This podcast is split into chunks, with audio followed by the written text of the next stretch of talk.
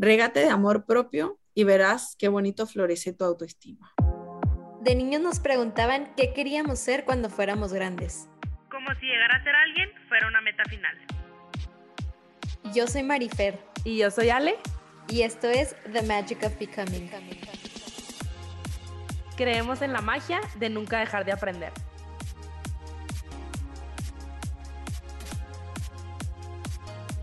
Bienvenidos a todos los que nos estén escuchando el día de hoy. Estoy segura que si te estás dando este ratito de tu día para escucharnos es porque hay algo en este título tan pensado o en este invitado, en esta invitada tan especial que te llamó la atención ponerle play y espero que encuentres el día de hoy una respuesta, una inspiración, una ayuda, una definición que te ayude, que te sume y que te inspire a crear un cambio en tu vida si es que lo ves necesario. El día de hoy está de regreso una invitada muy especial que queremos muchísimo, Ale y yo. Fue maestra mía en la universidad y se ha convertido en maestra de la vida de Ale y mía también. Antonella Fermín, es un gusto, Anto, tenerte de nuevo aquí. Gracias por aceptar nuestra invitación nuevamente. No, muchas gracias a ustedes, Marifer y Ale. Para mí es un gusto estar aquí y poder platicar de estos temas tan importantes que nos ayudan a todos, a mí cuando lo digo a crecer, a ustedes y a todos los que nos escuchan en este momento. Gracias, Santo, de verdad. No nos cansamos de aprender de ti. Siempre, siempre hay algo más que aprender y eres un gran ejemplo para las dos. De verdad te agradezco de todo corazón y te comparto otra vez que mi papá es fan de tus conocimientos, de cómo eh, nos compartes, de todo lo que has, este, pues sí, de todo lo que has compartido con nosotras. Y es un gusto también tenerte aquí. Me encantaría comenzar por sacarte el mayor jugo posible y, mm, bueno, también agradecerte por siempre, o sea, ahorita antes de, de empezar a grabar, Anto nos sigue enseñando, por ejemplo, ahorita de su experiencia como mamá. Entonces me encanta que siempre aprovechamos cualquier espacio para, para compartirnos, para que nos compartas tú de, de tu vida, literal, y me encanta ponernos al corriente siempre. Totalmente ha sido una maestra de vida para nosotras. Y me encantaría este, que nos platicaras un poquito, a ver, hablábamos de la autoestima y el amor propio, ¿no? De eso vamos a hablar el día de hoy. Entonces, creo que es algo que ahorita pues es súper común y está de moda y todo el tiempo lo escuchamos, hay demasiada información, pero me encantaría que, que nos compartieras cuál es la, la diferencia entre el amor propio y el autoestima. Pues mira, Ale, la verdad es que la psicología es una ciencia que ha avanzado muchísimo en los últimos años, ¿no? Y se ha permitido la ciencia venir descubiertos, descubriendo ciertos conceptos que definitivamente nos ayudan a diferenciar y a ser más detallistas en nuestra eh, eh, afectividad, en nuestra autoconcepción y ahora sí que en las herramientas que nos dan para trabajar en nosotros y ser mejores. El término de amor propio empieza a hacer ruido últimamente porque vieron los expertos la necesidad de diferenciarlo con el término de la autoestima, ¿no? Definitivamente hablar de amor propio no es hablar de autoestima. En el presente, hablar de amor propio no es hablar de autoestima. A lo mejor hace 20 años sí, pero ahora se ha podido diferenciar así con, con, mayor detalle, con mayor exactitud estos términos, porque se ha visto la diferencia, se ha reflejado la diferencia en la actitud, en la conducta y en las herramientas que la persona necesita para salir adelante, para ser mejor, para ser más feliz y para ser más pleno. ¿No? Entonces, fíjense bien, el amor propio es un concepto que nos viene a ayudar a entender el afecto, la apreciación, la aceptación que cada persona se da en individual por ser quien es. Es decir, el amor propio es la capacidad de poner un concepto a la persona que eres, a identificar, valga la redundancia, la identidad personal que te caracteriza. Y cómo tú abrazas, cómo tú amas, cómo tú aceptas esa identidad personal. La autoestima, al contrario, y digo al contrario porque es un concepto totalmente diferente, es la estima que tú te tienes en función de las metas que como persona o las expectativas que tú como persona quieres lograr, ¿no? Por ejemplo, una persona que tiene un saludable amor propio es una persona que sabe que puede ser explosiva, pero aún así se quiere y se acepta. O al contrario, una persona que se da cuenta, y porque es cierto, que es explosiva o iracunda, y se odia por eso, ¿no? Entonces una persona que tiene un buen amor propio se acepta como es. Ya vamos a hablar que no es conformarse con lo que se es, sino que se acepta. Una persona que tiene un débil amor propio es aquella que identifica una característica que tiene y se odia por eso o no se acepta por eso. La autoestima, al contrario, es, por ejemplo, tú te has propuesto o para ti es importante, lo tienes como creencia, tener un cierto tipo de cuerpo. No tienes ese cuerpo, entonces tu autoestima es baja. Tienes ese cuerpo, entonces tu autoestima es alta. Ahora, me vino mucho a la mente, ahorita que hablabas, no sé si creo que todos hemos escuchado de que así soy, así voy a ser. Yo creo que muchas veces, o sea, más bien, la definición que yo tengo de amor incondicional, o sea, el amor puro, es querer, o sea, ya demostrándolo hacia otra persona, es querer el mayor bien de esa persona, ¿verdad? Entonces, si yo me quiero a mí, o sea, si yo tengo amor propio, yo voy a querer el mayor bien para mí. Así es. Como persona voy a querer mejorar todo lo que yo vea en mí como un, pues a lo mejor no un defecto, pero una debilidad, o sea, o algo que puedo mejorar como persona. Entonces, significa entonces que yo tengo un más alto amor propio si tengo la capacidad de identificar aquello que puedo mejorar. A ver, creo que se cortó, pero ¿sí me escuchan? Yo, a mí, yo no las escucho ahorita. Sí, sí, te escuchamos. Ah, ya volví. Este, yo me quedé como en la pregunta de que si el amor, ustedes cortan esto, ¿verdad? Igual. que se volvió a cortar. Entonces, bueno, voy a contestar tu pregunta. Exactamente, es decir, el amor propio es ese amor incondicional que te tienes. Ese amor implica aceptación. No implica una aceptación ciega, es decir, así soy, así que me aguanten o así me aguanto como soy porque el amor esencialmente exige buscar el bien de la persona amada.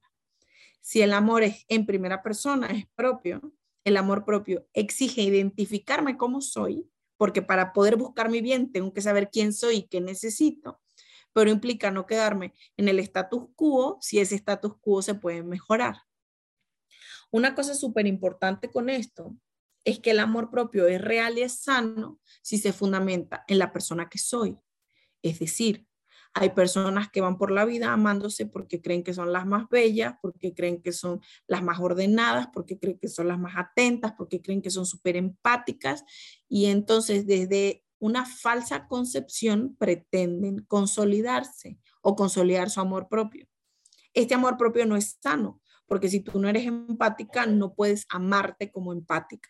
Si tú no eres ordenado, no puedes amarte como ordenado para que el amor propio sea real, es decir, pueda realmente aceptarte, pero también en ese aceptarte, procurar tu bien, necesitas identificarte tal cual eres. Un amor propio, el amor propio sano entonces tiene dos vertientes. La vertiente de saber exactamente quién eres y la vertiente de luchar por buscar los bienes que necesitas conquistar para ser mejor. Ahora, la característica principal del buen amante es, es la misericordia, ¿no?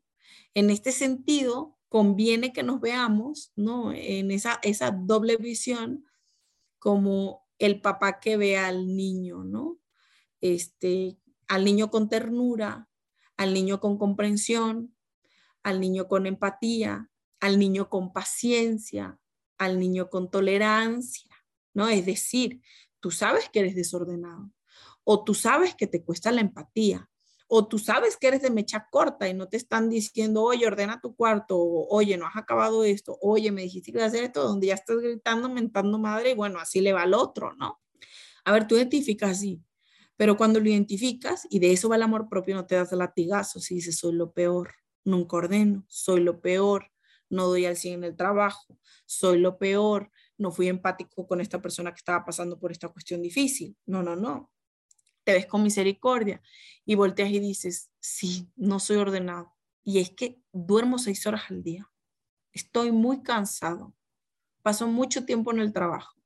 Ahorita a lo mejor estoy por un momento difícil porque acabo de terminar con mi novio, con mi novia, porque acabo de tener un bebé recién nacido, porque estoy cuidando un pariente con una enfermedad grave, porque la pandemia golpeó durísimo mi negocio y no estoy produciendo lo que solía producir.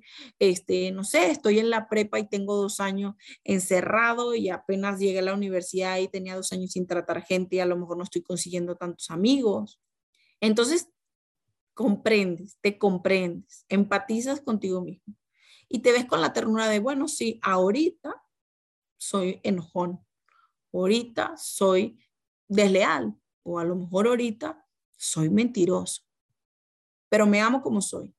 Porque cuando uno parte del amor, cuando uno se siente seguro, porque el amor te da seguridad y tú sabes que así te, te amas, entonces desde esa seguridad no de conformarte con el error, no de conformarte, sino que ves el área de mejora, te comprometes contigo a salir adelante. Desde el amor, desde la aceptación, entonces tomas la decisión porque te amas de ser mejor. ¿Y cómo, o sea, cómo, creo que es, o sea, creo que es un proceso difícil realmente identificar estas diferencias cuando estás como súper aferrado, es que yo soy así. O sea, entonces, ¿cómo, o sea, qué tips nos puedes recomendar? Ya explicaste ahorita un poquito, pero cuando no sabes diferenciar entre si es algo que realmente puedo cambiar o si es algo que realmente tengo que aprender a amar o si es algo que ya estoy como en esta, como, ah, siempre voy a ser así. Pues mira, definitivamente para cambiar y para hacer un cambio, las personas tienen que tener madurez, ¿no? A lo mejor hay papás que están escuchando esto, ¿no? Entonces, este, hay una psicóloga muy famosa aquí en Guadalajara, muy buena, la que yo admiro profundamente, que se llama Marcela Castillo. Y Marcela Castillo dice, ¿no? Uno tiene que aprender a diferenciar entre la educación y la disciplina, porque la disciplina se remite a la corrección en momentos eh, de un desfase emocional, o de un mal comportamiento. Es decir, la disciplina son esos límites que son parte de la educación que le enseñamos a nuestros hijos, o en el caso del amor propio a nosotros mismos, para poder sobrevivir y ser felices. En otras palabras, sería sobrevivir y supervivir, ¿no? En cambio, la educación es todo, ¿no? Es enseñarle a conocerse, a amarse, a conocer la sociedad, a tener una profesión, eh, a, hacer un, proyecto de vida, ¿no? Muchísimas cosas. A ver, ¿por qué digo esto? Porque no todo se puede disciplinar, ni todo se puede educar. Entonces, Marcela Castillo pone un ejemplo que es muy bueno, en el que dice, enséñale un chango a cantar. No puedes enseñarle un chango a cantar, pero un perico sí, enséñale un perico a bailar. A un perico no le puedes enseñar a, a bailar, pero a un chango sí, porque el chango tiene la condición para aprender a bailar y el perico la condición para aprender a cantar. Nosotros, los seres humanos, nacemos con una especie de condición que es nuestro temperamento, que es genético, ¿no? Si eres adoptado, pues tu temperamento no viene de tu papá y tu mamá adoptivo, viene de tu mamá y tu papá biológico, aunque no los conozcas. El temperamento viene de ellos porque el temperamento se encuentra en el ADN, el código genético de la persona, es la predisposición congénita de responder frente a X o Y circunstancias. Entonces, definitivamente tú tienes que abrazar tu temperamento, no te queda de otra. Hay personas que son genéticamente más tranquilas, hay otras que son más enojonas, hay unas que son más comprensivas, otras que les es más fácil ceder, hay otras que son más dominantes. Esto lo tienes que abrazar. Porque además cuando lo abrazas, cuando entiendes que eres enojón, cuando entiendes que eres inacundo o que entiendes que eres pasivo, y cuando abrazas esa realidad que no puedes cambiar porque es parte de tu temperamento, entonces tú puedes, ahora sí, educar lo que puedes educar, disciplinar lo que puedes disciplinar, que es tu carácter. El carácter de una persona sí se puede cambiar pero solo las personas maduras son capaces de reconocer y poner manos a la obra para poder educar su carácter. Entonces, si tú eres una persona extrovertida, tú no necesitas ponerte límites por así decirlo, o, poner incentivos para hablar en público, porque pues tú pagas para hablar en público. Entonces, ¿para qué baja? O sea, ¿para qué le vas a entrar a eso? O sea, si ya se te da, no hace falta. Pero si tú eres una persona tímida, que incluso le puede tener miedo a hablar en público, pues ahora sí, como diría Marcela, ¿no? ¿Qué, mal te hace hablar en público? Ninguno, al contrario, te permite darte a conocer. La terapia, por ejemplo, es buenísima porque te permite escucharte y cuando te escuchas, yo no sé si te les ha pasado, ¿no? Pero tienen un problema y de repente van con X, Y o Z que no tienen ni idea y probablemente ni siquiera un buen consejo le dé, pero ustedes empiezan a decir en voz alta su problema y ya ustedes diciéndolo en voz alta, ustedes mismos lo resolvieron, ¿no? Entonces, por una persona tímida tiene ese problema, que como no le cuenta nada a nadie y sus problemas dan vuelta solamente en su cabeza, entonces le cuesta mucho más resolver los problemas a lo mejor que la persona que es capaz de hablarlo a viva voz, ¿no?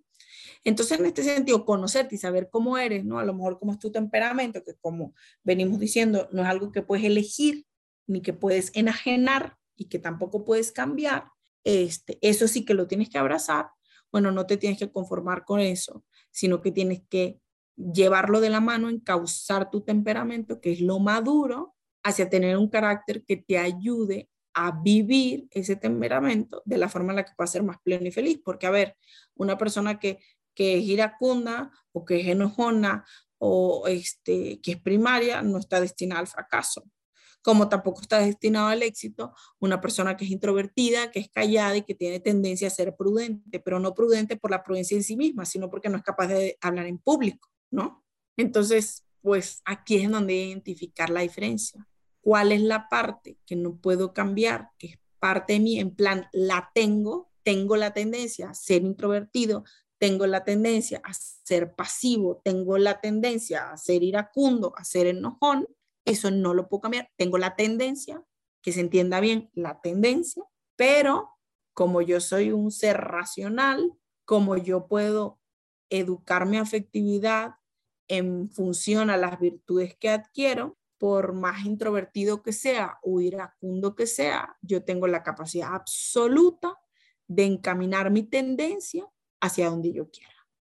Totalmente con eso. Y tan claro ejemplo que yo me consideraba una persona extremadamente tímida que nunca en mi vida pensé estar hablando en un micrófono y compartiéndolo hacia el público y muchas cosas que hago yo, hago yo hoy y también, o sea, platicándolo con Ale, sé que también a ella le pasó en algún punto, o sea, el hablarle a la cámara y cosas así que haces que dices tú, nunca ni de loca, y fueron pasitos chiquitos que fuimos dando para llegar a eso. Entonces, yo estoy totalmente de acuerdo con eso, que al final de cuentas, tú puedes llevar tu vida hasta donde tú te lo propongas y a donde tú te permitas llegar.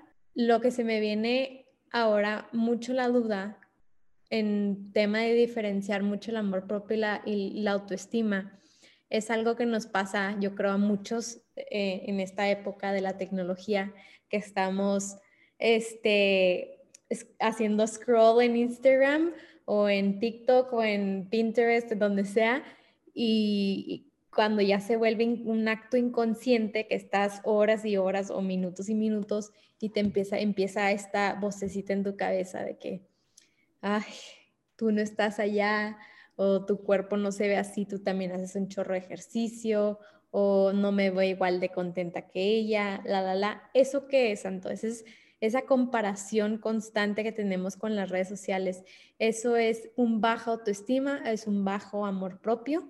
Y qué tips nos puedes dar para corregir eso, aparte de estar consciente cuando pase como para e, corregir. Esa es una pregunta buenísima, Maricel. Pues fíjate, puede ser cualquiera de las dos. Hay que tener la habilidad para identificar qué es lo que me está doliendo, este, si es el amor propio, es la autoestima. Fíjate bien, si fuera el amor propio, la reacción, yo me puedo dar cuenta que lo que está, tengo que trabajar es el amor propio cuando estoy viendo este tipo de cosas en las redes sociales, cuando yo me repudio o quisiera ser otra persona, ¿no? Por ejemplo, es la típica pregunta de, ¿te cambiarías por fulana? Si la respuesta es sí, pues tienes que trabajar el amor propio. Pero si la respuesta es no, no me cambiaría por fulano, entonces lo que tienes que trabajar es tu autoestima. En ambos casos, lo que tendríamos que saber es si entonces me está fallando el amor propio, yo tengo que trabajar en mi identidad personal. en el reconocimiento de mi identidad, de quién soy. Y en el caso de la autoestima es ver, bueno, cuáles son las metas que me estoy planteando, que no estoy alcanzando, para yo poder sentirme bien con, con las cosas que he logrado, ¿no? Ahora fíjate bien, tanto con el amor propio y la autoestima, uno puede tener estos bajones a la hora de ver en redes a otras personas por una razón, y es que no se ha tenido el tiempo personal para saber qué quiero yo y cómo lo quiero yo y cuándo lo quiero yo. Fíjense, yo creo que lo han escuchado ustedes muchas veces. Y es que el gran problema de las redes sociales es que nos quita tiempo para pensar. Y además, nos, en ese, quitarnos tiempo para pensar, nos roba la oportunidad ese, ese, de ese tiempo para pensar, nos roba la oportunidad de decidir qué quiero ser, cómo quiero ser, a dónde quiero llegar y cuándo quiero llegar. Entonces, claro, la gente está tan saturada de redes sociales que de repente quiere el cuerpo perfecto y de repente quiere este, el viaje perfecto y de repente quiere el matrimonio perfecto y de repente quiere a los hijos perfectos y de repente quiere la vida de Pepita Pérez, de Sutanita Gómez y de Fulanita Jiménez. Pero ¿para qué lo quieres? La gente se pone metas solamente como un check al que tiene que llegar para llenar las expectativas de otro. Y las personas no son felices no logran la felicidad, no alcanzan la plenitud cuando se ponen metas que son para satisfacer a otro y no satisfacerse a uno mismo. Es decir, yo he conocido muchísimas flacas que no tienen amor propio y ninguna autoestima y muchísimas gordas que están repletas de amor propio y de autoestima. ¿Por qué? Porque eh, su amor propio está consolidado en lo que son y cómo son, y así se abrazan y trabajan en lo que pueden según sus circunstancias. Y su autoestima eh, mira a metas que realmente pueden cumplir, ¿no? O sea, con esto no estoy diciendo que está bien que la persona que tenga sobrepeso así se quede y que le valga, porque bueno, definitivamente tener sobrepeso este, puede ir en contra de tu salud física, ¿no? Pero es, es eso, ¿no? Es decir, el estándar lo pones tú, no te lo ponen los demás el estándar no te lo pone la gente que sigues, que tiene X cantidad de seguidores, que tiene X cantidad de likes y tú no tienes ni un, una décima de sus seguidores y mucho menos la cantidad de likes. No, no, no. La gente tiene que dejar de ver redes sociales, no en, no en cuanto a tiempo ni en cuanto a intensidad, sino dejar de ver redes sociales para vivir a través de los demás. Ese es el meollo del asunto.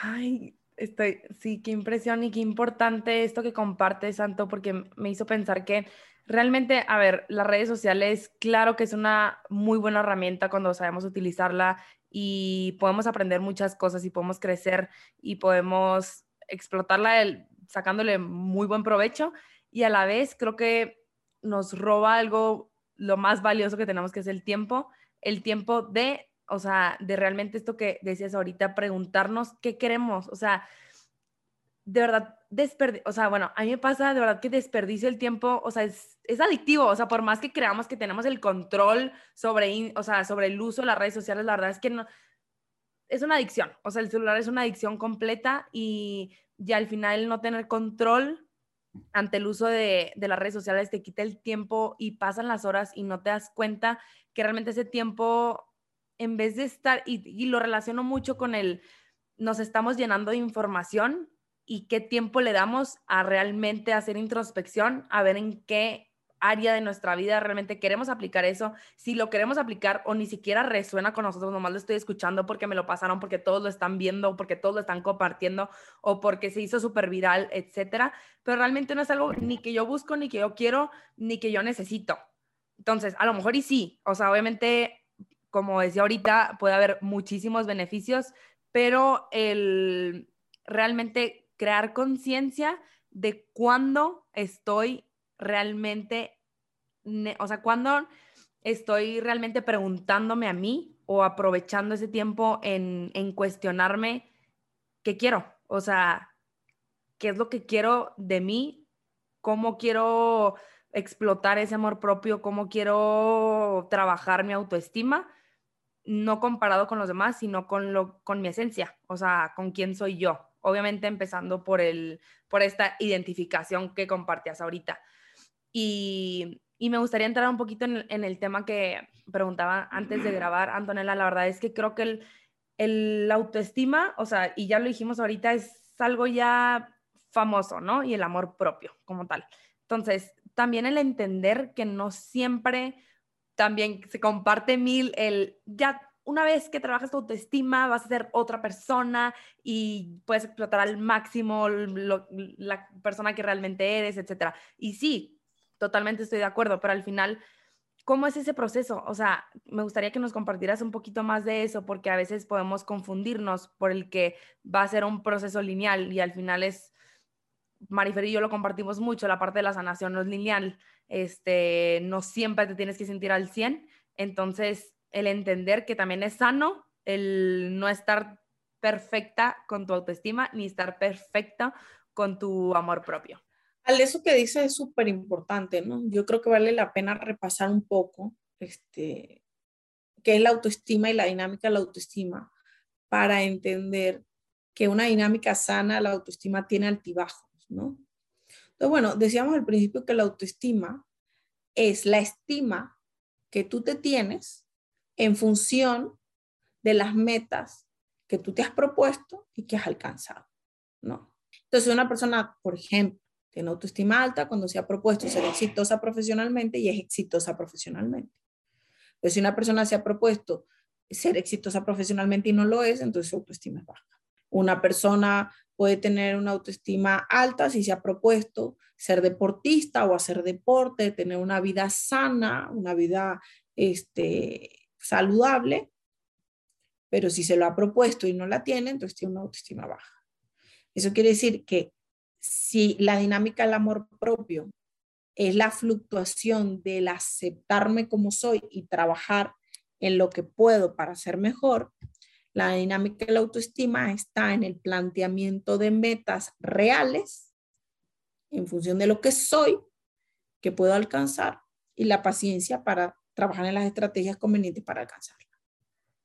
Entonces, una de las cosas que es muy importante para tener una autoestima sana es que yo me proponga metas que para mí, en primera persona, a sabiendas de quién soy, son alcanzables, ¿no?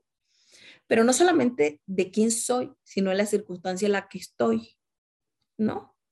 Es decir, yo, que tengo un hijo de tres años, un hijo de dos años y un hijo de nueve meses, en donde siempre hay alguien que se despierta en la noche, donde tengo los últimos tres años de mi vida sin dormir seis horas corridas, no me puedo proponer porque no es conveniente por mi circunstancia una dinámica donde yo pueda, porque además no soy health coach, no soy Sacha Fitness, este, una rutina de tres horas de ejercicio diaria, ¿no?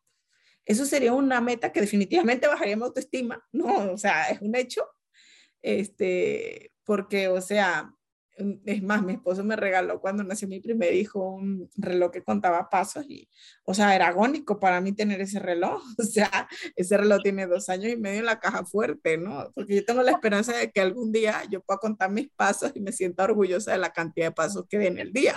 Pero ahorita definitivamente la cantidad de pasos que di en el día no me enorgullece. Entonces, para yo mantener una autoestima sana, pues dejé de usar el mentado reloj. Entonces, eso, ¿no? O sea, si tú ahorita, este, no sé, quieres ser modelo, pero tienes 12 años y hay cierto tipo de ropa que por tus 12 años no tienes el cuerpo que la ropa exige para modelarla, pues no puedes tener una autoestima baja. ¿No? Porque es, absurdo que te propongas una meta que no da, ¿no?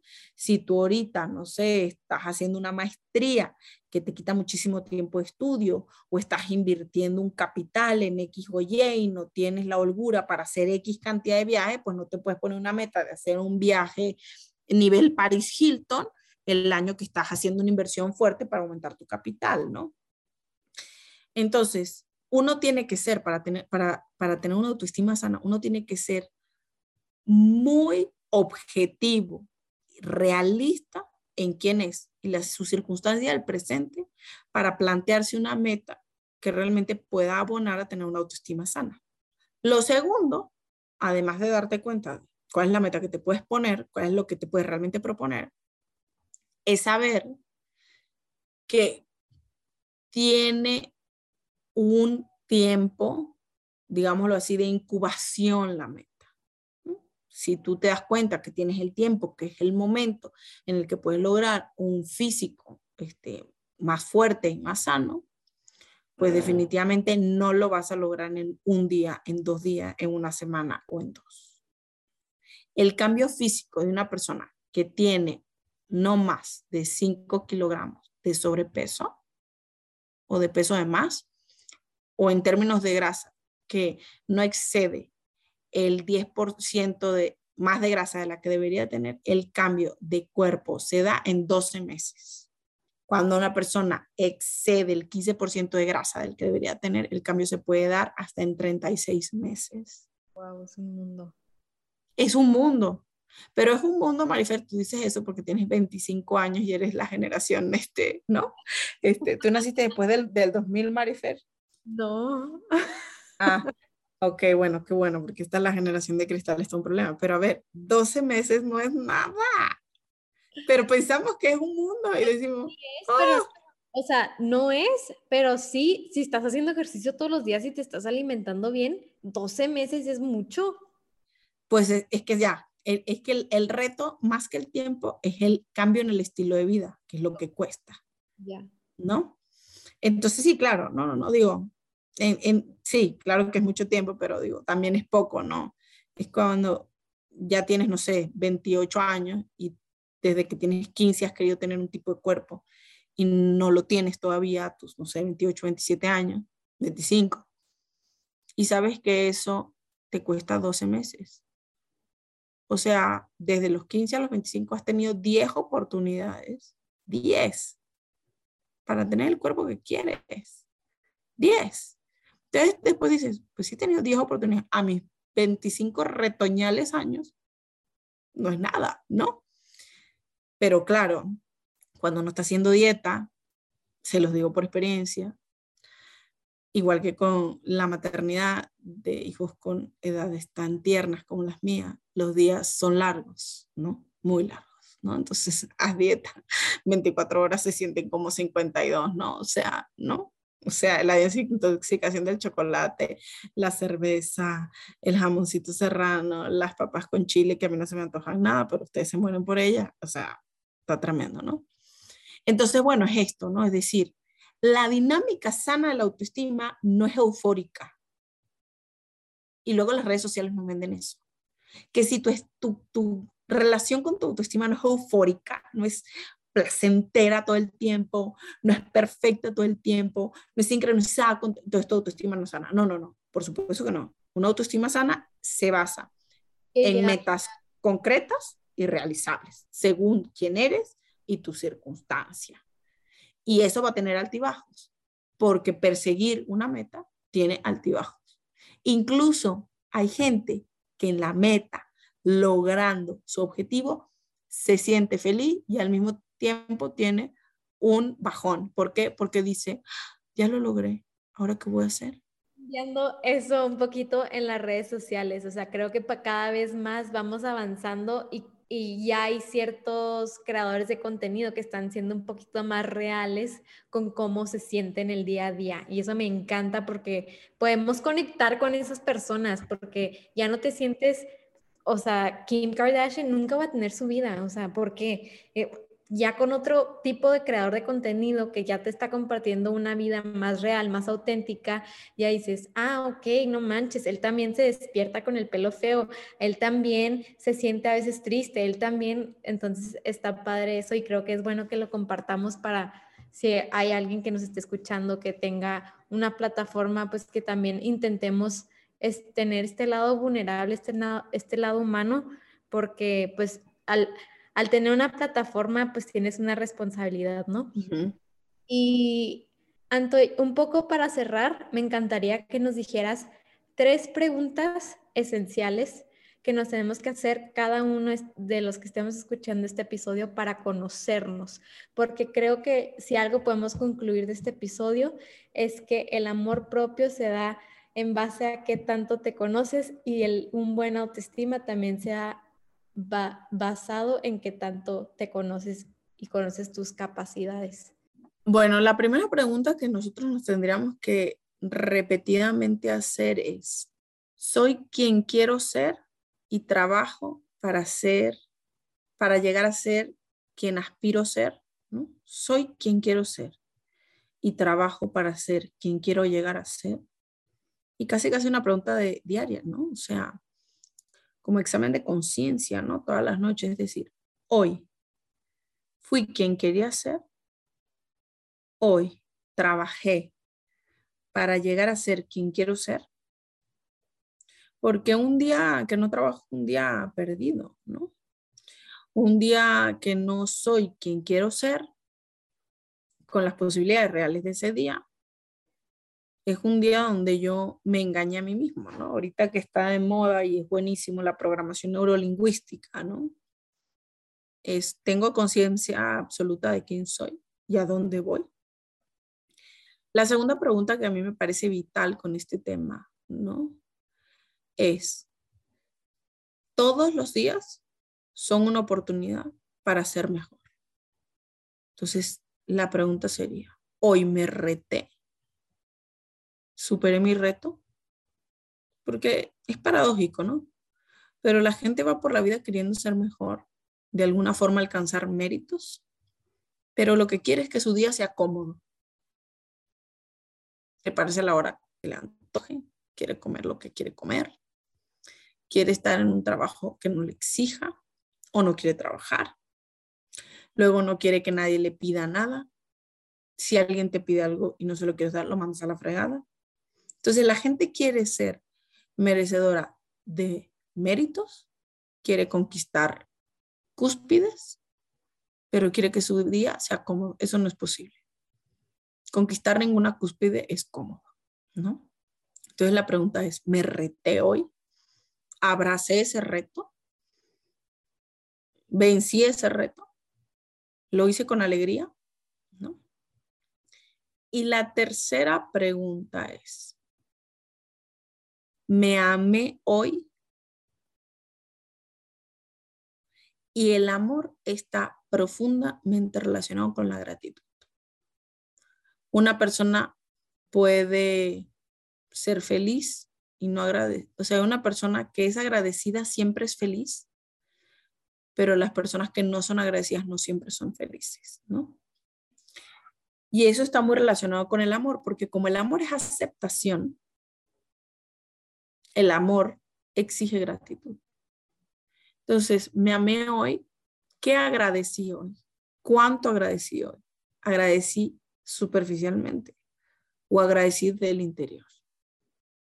Me encanta, me encanta esto que compartes, Santo, y creo que con estas tres preguntas yo me quedo el realmente hacer esta introspección muy mía, o sea, y digo, cada quien muy suya y que realmente sea algo que que yo me conteste, o sea, porque creo que vemos diferentes ejemplos de personas que escriben afirmaciones, personas que escriben en un libro, personas, no sé, podemos ver diferentes cosas, diferente información y al final es preguntárnoslas a nosotros.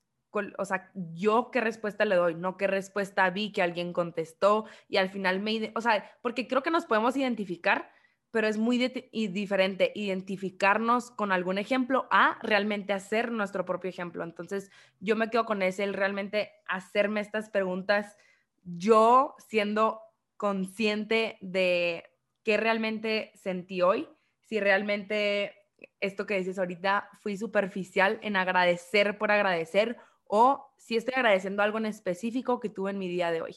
Creo que me quedo con eso y también me gustaría, Anto, que, que compartieras si sabes o conoces algunos libros que nos puedas recomendar o cursos que también puedas recomendar relacionados a estos temas que sean como un must para sí o sí leer o para sí o sí escuchar o también personas que que nos recomiendes eh, a lo mejor seguir o este, aprender de? Pues mira, los mejores libros este, para conocerse más que hacer preguntas. A ver, yo sí creo que es recomendable que las personas acuden con un profesional de la salud, con un psicólogo, este, un terapeuta certificado, que le aplique ciertos test, test que le permita saber cuál es su, personalidad, cuál es su temperamento, ¿no? Porque cuando tú sabes cuál es tu personalidad científicamente hablando y, y sabes cuáles son tus temperamentos, también es más fácil para ti incluso hasta googlear este, herramientas o modos para, entendiendo cómo eres, ayudarte a gestionarte. Entonces, eh, digamos, sí, claro, ahorita les voy a decir libros, pero de entrada es, por favor, haz un test para que conozcas cuál es tu tipo de personalidad, cuál es tu tipo de temperamento, que son cosas diferentes. Conviene hacerlo con un profesional de la salud porque él te va a orientar y te va a ayudar, sabiendo ya luego cuál es tu personalidad cuál es tu temperamento, a cuáles son este, digamos, partiendo de esa generalidad y a lo mejor conociéndote un poquito más en terapia, sin necesidad de ir porque tienes un problema o un nicho que trabajar, sino simplemente el hecho de conocerte, lo cual es muy valioso porque eh, es prevenir, ¿no? Es, es, la clase de manejo que haces antes de que te den el volante, ¿no? O sea, ¿no? Es saber que una palanca acelera y la otra frena, ¿no? O sea, si te montas en el carro sin saber cuál es cuál, probablemente vayas a tener problemas luego, luego de agarrar el volante, ¿no? Que a veces eso es lo que pasa, por eso tenemos los problemas, porque como no sabemos cómo somos, entonces a veces le pisamos al del freno cuando lo que necesitamos es acelerar, ¿no? Este, puedes buscar eso, esos test en Google, pero bueno, te vas a quedar un poquito, ¿no? O sea, mm, sin, sin herramienta.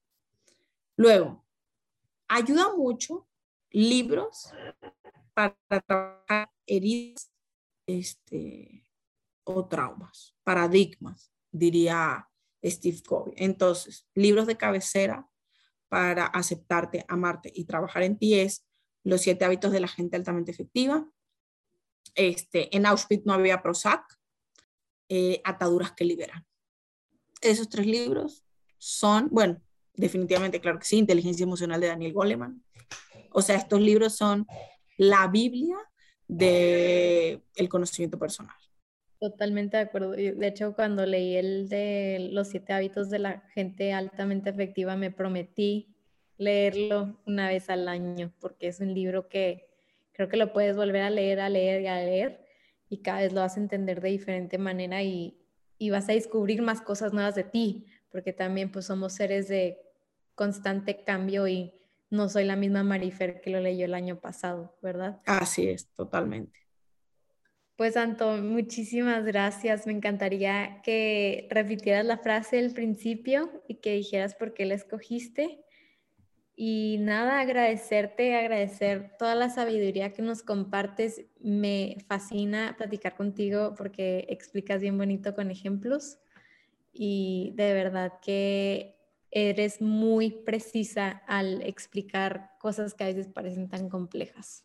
Te admiro mucho y este siempre será tu casa, The Magic of Becoming, y eres súper bienvenida para mil millones de episodios más contigo.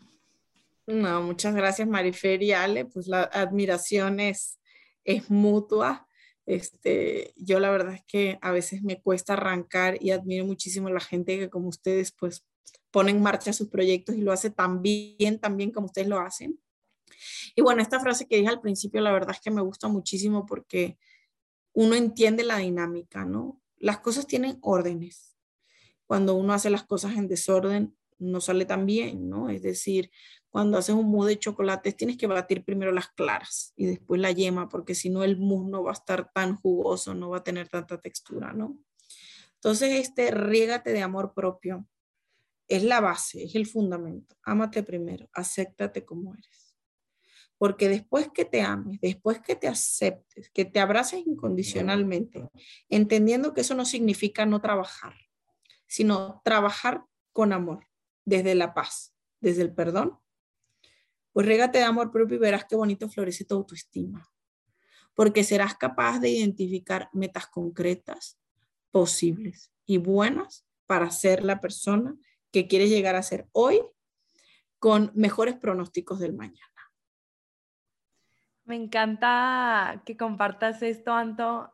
Justo hoy me llegó un correo de Jay Sherry que estoy inscrita ahí como a su, a su newsletter y llegó una frase, como un texto de que somos como un árbol. O sea, tú ves un árbol y empieza a florecer y nunca nos damos cuenta que realmente todos los días está creciendo. O sea, tú crees que nunca va a crecer y al final volteas y está gigantesco, ¿no? Y así es el crecimiento personal, así es el amor propio.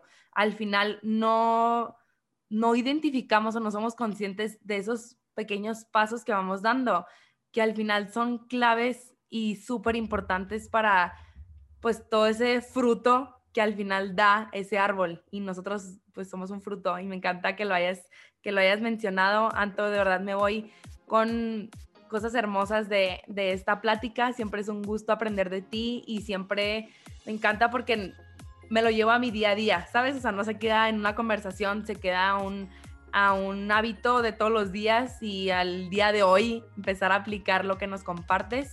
Creo que es, es bien, bien importante todo lo que dices, cómo lo explicas. Te admiro muchísimo. Muchas gracias por estar aquí y gracias a todos los que nos escuchan por darse la oportunidad de aprender algo el día de hoy, por abrir su corazón a, recibir esta información o algo de lo que escucharon el día de hoy. Estoy seguro que, segura que resonó con ustedes y que pueden aplicar algo de lo que comparte Antonella. Y muchas gracias a todos.